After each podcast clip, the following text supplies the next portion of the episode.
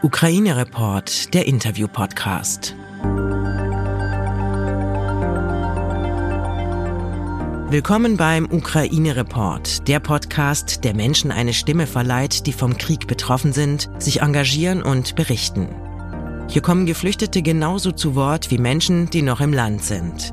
Helfende erzählen aus erster Hand, genauso wie Journalistinnen und Angehörige in Deutschland und Europa. Die Menschen beschreiben aus ihrer Perspektive Erfahrungen, die sie selbst erlebt haben. Es sind ihre Geschichten, die wir hier teilen wollen. Triggerwarnung. Die Erlebnisse, die hier geschildert werden, berichten von dem unfassbaren und realen Leid, das ein Krieg verursacht.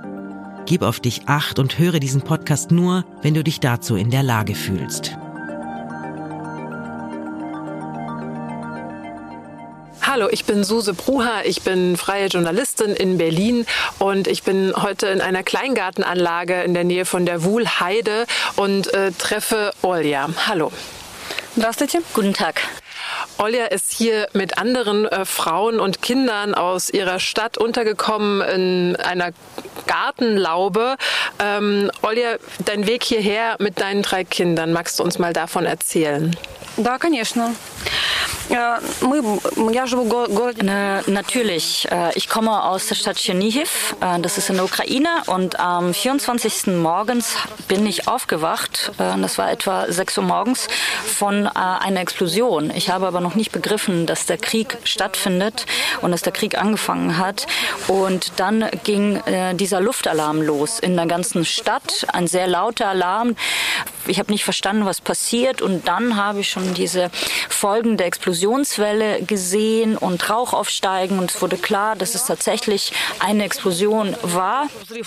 Я увидела, что пошла вот эта волна ударная, что там оно где-то что-то дымилось. Я поняла, что это война. Но у меня сестра живет не в Чернигове, а под Киевом в деревне Рогозина. И она мне сразу позвонила и говорит, что сейчас за тобой заедет мама. Meine Schwester hat mich angerufen aus der Nähe von Kiew. Sie wohnt im Dorf Rogozina und äh, hat mir gesagt, dass meine Mutter, die auch äh, in äh, Tschernihiv äh, wohnt, aber aus einem anderen äh, Stadtteil kommt, mich jetzt abholen würde, mich und meine Kinder.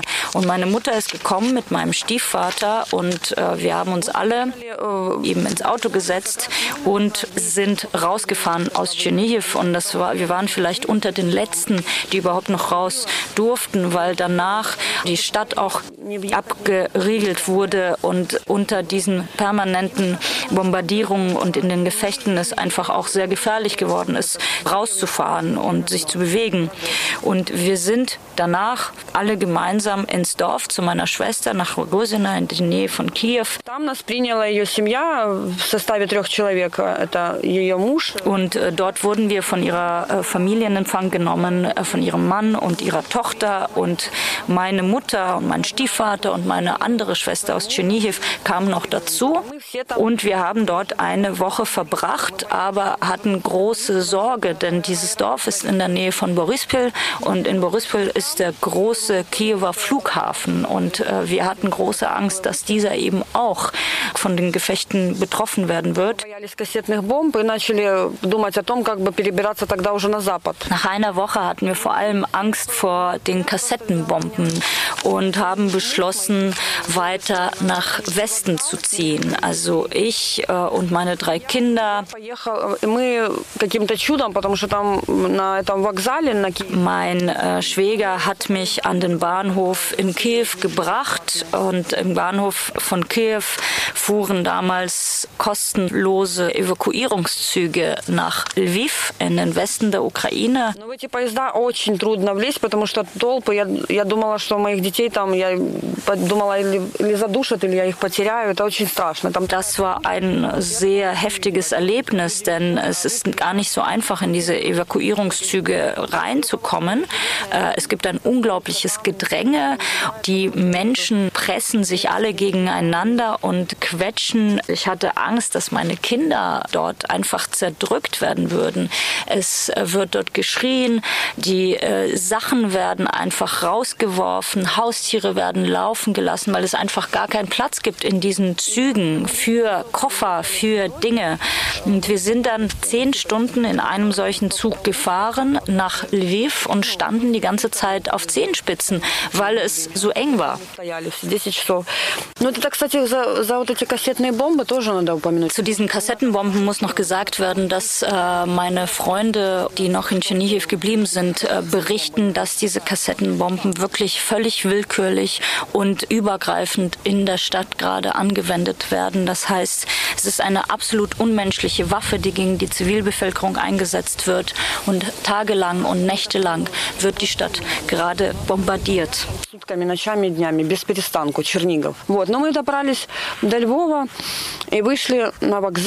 So sind wir eben dann angekommen nach dieser Zugfahrt in Lviv am Hauptbahnhof und dort gab es überall Schlangen. Es gab ein unglaubliches Gedrängel für einen Bus, ähm, der die Menschen zur Grenze zwischen Polen und der Ukraine bringen sollte, die ähm, zu Fuß übertreten werden kann.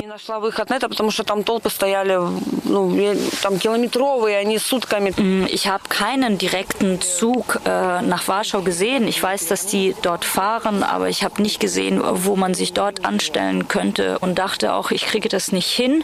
Ich hatte meine drei Kinder, ich wusste nicht wohin mit ihnen. Wir hatten keine Sachen, wir hatten nichts zu essen und ähm, deswegen habe ich mich dann äh, bei diesen Schlangen angestellt zu diesen äh, Evakuierungsbussen, die die Leute an die Grenzen, äh, an die Grenze äh, zu Polen gebracht haben, die man dann fußläufig äh, überquert.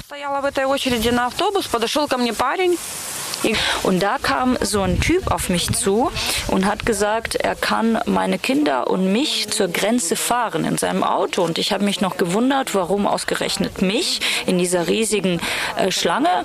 Und ähm, letztendlich äh, weiß ich, dass ich einfach äh, riesiges Glück gehabt habe. Das war einer der Freiwilligen aus Lviv, ein gewöhnlicher Mann, der seinen privaten Pkw nutzt, um Menschen Menschen an die Grenze zu fahren, dreimal oder mehr, wie oft sie es schaffen, fahren sie die Leute aus Lviv an die Grenze und fahren wieder zurück. Und äh, er hat eben gesagt, er hätte noch vier Plätze frei und könne mich mitnehmen. Und ich habe mich noch äh, kurz gewundert, warum ausgerechnet mich und war aber auch so müde, so erschöpft, dass ich äh, eingewilligt habe. Und tatsächlich hat er uns dann an die Grenze gebracht, kurz vor die Grenze, etwa drei Kilometer vor dieser Grenze. Danach dürfen Autos nicht mehr weiter.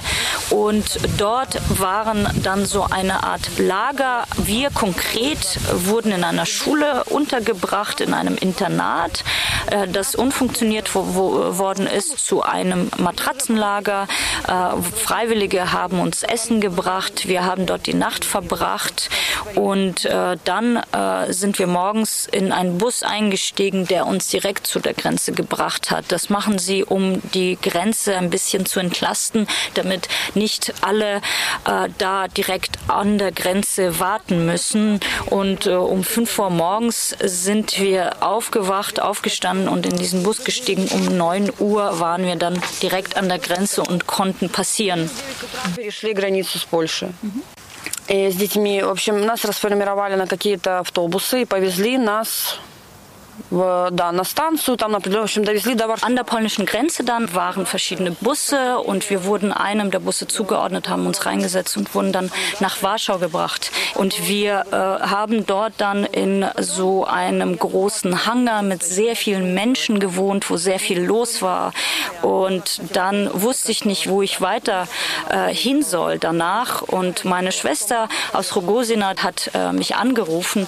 Wir sind nämlich zeitversetzt geflohen also meine Mutter und mein Stiefvater waren noch da, meine andere Schwester war auch noch da und ist dann später in den Westen und äh, die ältere Schwester ist dann nach Frankreich. Und äh, ich habe sie eben gefragt, was soll ich weiter tun? Ich bin jetzt in Warschau und sie hat mir erzählt, dass unsere Tante, äh, mit der du schon gesprochen hast, eben bereits in Berlin sei. Und ich dachte, das ist ganz toll, denn von diesem Hangar aus fuhr fuhren eben auch Busse weiter und es gab direkt Busse nach Berlin. Людей, там их э, формировались автобусы на, на, всякие страны.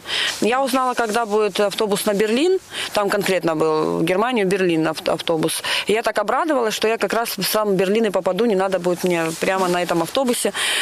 Вот. И я же позвонила тетке и говорю, что я еду в Берлин, мне так повезло. Что... Und ich habe mich wahnsinnig gefreut, dass äh, es diesen Bus nach Berlin gab, in den ich einsteigen konnte mit meinen Kindern und dass meine Tante in Berlin mich äh, abholen würde. Wir stiegen in diesen Bus ein, aber im Lauf der Reise endete er seinen Kurs äh, und seinen Bestimmungsort, weil gesagt wurde, dass Berlin bereits überfüllt ist und dass keine Flüchtlinge mehr nach Berlin gebracht werden. Und wir landeten dann irgendwo, ich glaube in Frankfurt, in einer kleinen Studentenstadt, mitten in der Nacht und äh, mussten dann irgendwie dort bleiben. Aber auch da gab es Freiwillige, die sich um uns gekümmert haben, die uns geholfen haben. Und morgens habe ich dann, weil es keine Verbindung mehr für uns gab, selber den Hauptbahnhof ausfindig gemacht und äh, dann mit Zügen mich irgendwie durchgeschlagen mit den paar Worten Englisch, die ich kann, aber auch mit Leuten, die mir geholfen haben. Und ich bin dann eben morgens mit meinen Kindern aus dieser Studentenstadt rausgefahren und über ein paar Zwischenstopps in Berlin gelandet.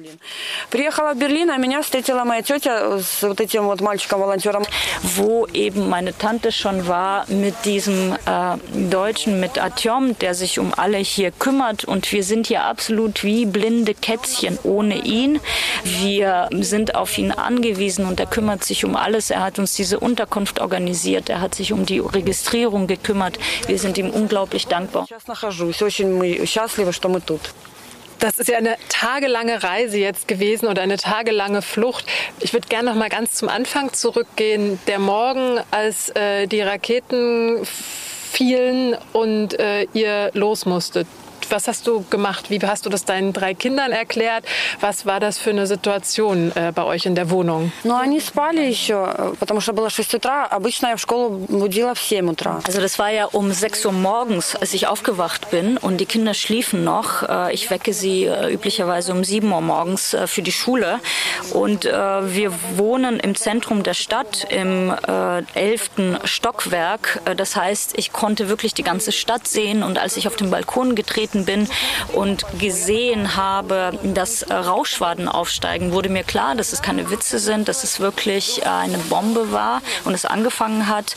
Und der Luftalarm hat sie dann geweckt, weil der Luftalarm wirklich sehr laut anging. Und die Kinder sind dann wach geworden. На максимум была. Поэтому они услышали дети, проснулись и говорят, а что случилось? Я Но нам предупреждали дня за три, за четыре ходили слухи, просто между людьми, что будет война, будет война. Они у меня... Es war so, dass bereits an den Tagen zuvor ähm, ständig Gerüchte im Umlauf waren, dass der Krieg anfangen würde. Und sie haben mich schon gefragt, wann wird der Krieg anfangen? Und Mama, ist bald Krieg? Und ich habe immer gesagt, nein, das ist doch Unsinn. Äh, ihr spinnt. Äh, ich dachte einfach, das sind äh, Gerüchte. Ich konnte selber nicht daran glauben. Und das wird einfach erzählt erzählt, wie über den Weltuntergang oder sowas erzählt wird.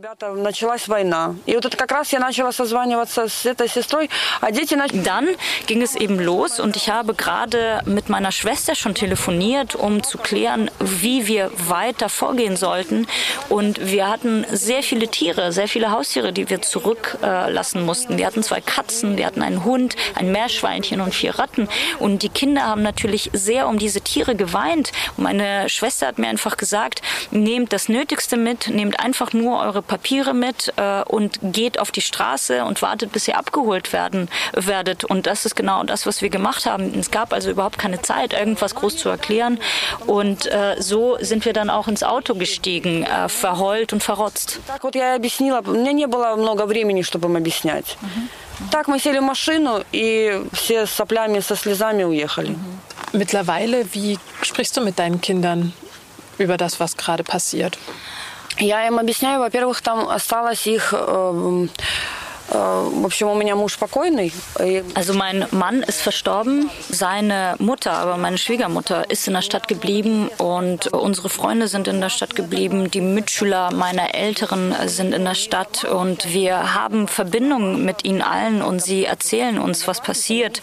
Sie machen sich gerade sehr große Sorgen um ihre Oma, weil wir eben zehn Tage schon nicht in der Lage sind, äh, mit ihr irgendwie in Kontakt zu treten. Also wir haben keinen Kontakt zu ihr aufbauen können. Und sie wohnt in einem Bezirk, in dem es gerade keinen Strom gibt, kein Wasser. Die Läden haben zu, es ist komplett abgeschnitten und das Telefon ist abgestellt.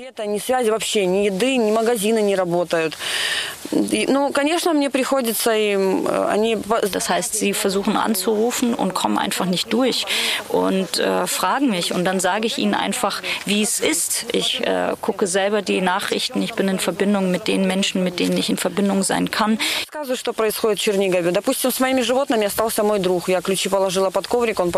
Ich habe beispielsweise einem Freund ähm, unterm Teppich den Schlüssel da gelassen, damit er auf unsere Haustiere aufpasst. Und jetzt hat er die Haustiere auch zu sich rausgefahren. Und er sagt mir, dass er äh, einfach nicht weiß, womit er sie bald äh, füttern kann. Also er weiß nicht, wo er das Futter für sie besorgen soll. Es wird äh, auch schwierig mit dem Wasser. Und ich muss Ihnen alles sagen, wie es ist. Wir machen uns alle Sorgen und ich spreche mit Ihnen offen darüber. Wie gehst du mit äh, deinem Schmerz, deiner Trauer um und wie mit dem Schmerz und der Trauer der Kinder? Ну, я, не, я, я очень плохо с этим справляюсь, потому что я как бы уже, как, это как будто... Also ich komme ehrlich gesagt sehr schlecht damit klar. Es ist, als ob ich jetzt gerade in einer ganz anderen Dimension äh, wäre und äh, ich verstehe überhaupt nicht mehr, was die Realität gerade ist. Das Leben, das ich hatte, ist komplett weg und ich verstehe nicht, wie es weitergehen soll. Ich verstehe nicht, was jetzt gerade passiert und ich konnte mich überhaupt nicht darauf einstellen. Ich weiß nicht, wie es weitergehen soll.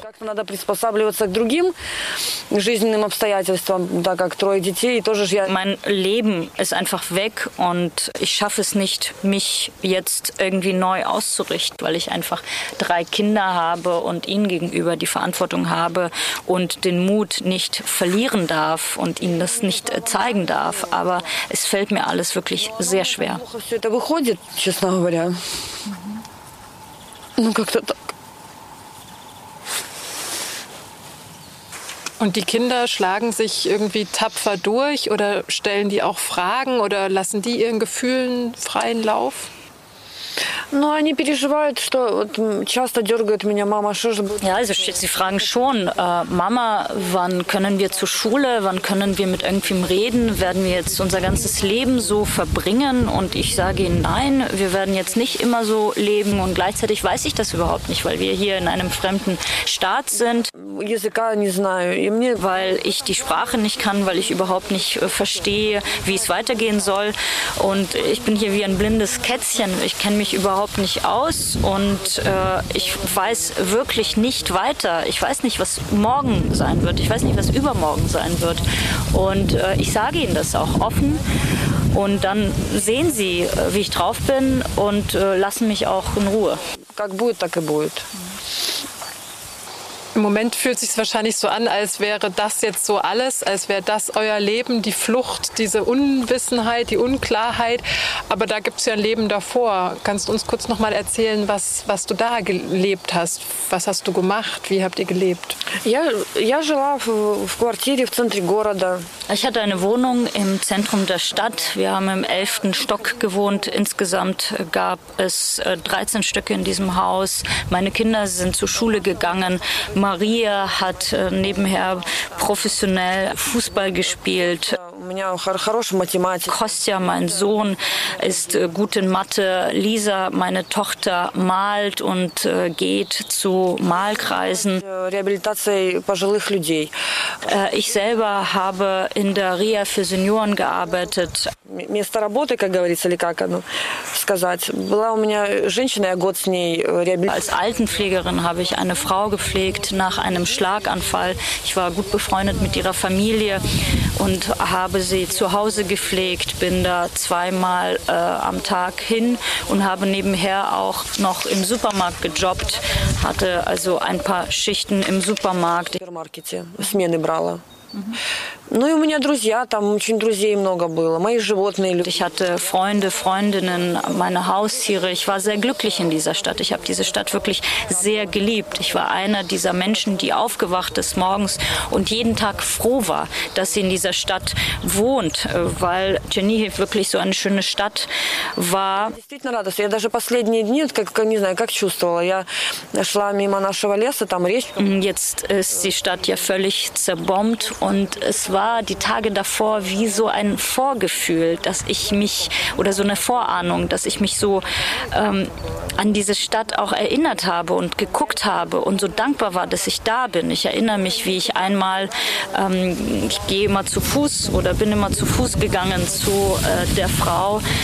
Ähm, durch die Stadt bin und bei uns fließt so ein äh, Fluss und ich habe gesehen, wie schön es ist an diesem Fluss äh, mit diesen Bäumen, mit der Natur und äh, habe mich hingesetzt und war voller Dankbarkeit, ähm, die Enten am Fluss zu sehen und diese Natur und äh, dachte mir noch, wie schön das ist, dass ich äh, in dieser wunderschönen Stadt Tschernihiv wohne. Ich hatte keine Probleme, ich hatte viele Freunde, es ging mir dort gut und äh, eines schönen Tages war auf auf einmal alles weg.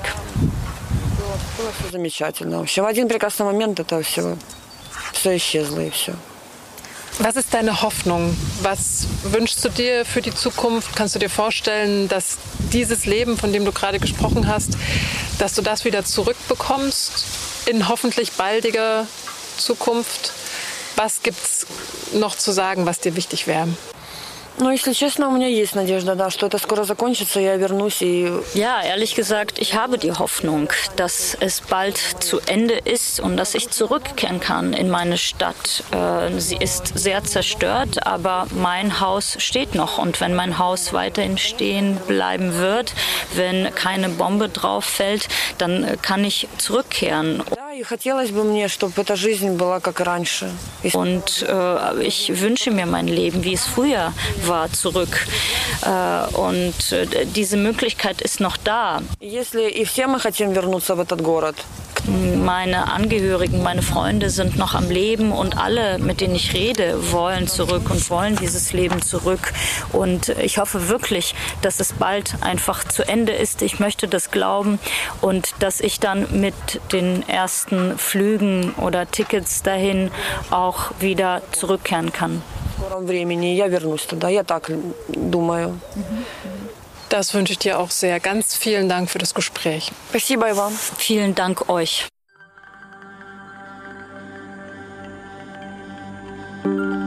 Wenn du etwas tun möchtest, dann informier dich bei renommierten Organisationen. Dort findest du Anregungen, wie du dich engagieren kannst. Oder erkundige dich auf offiziellen Seiten deiner Stadt, an welchen Orten gerade Hände gesucht werden. Ukraine Report ist ein Interview-Podcast von Podimo.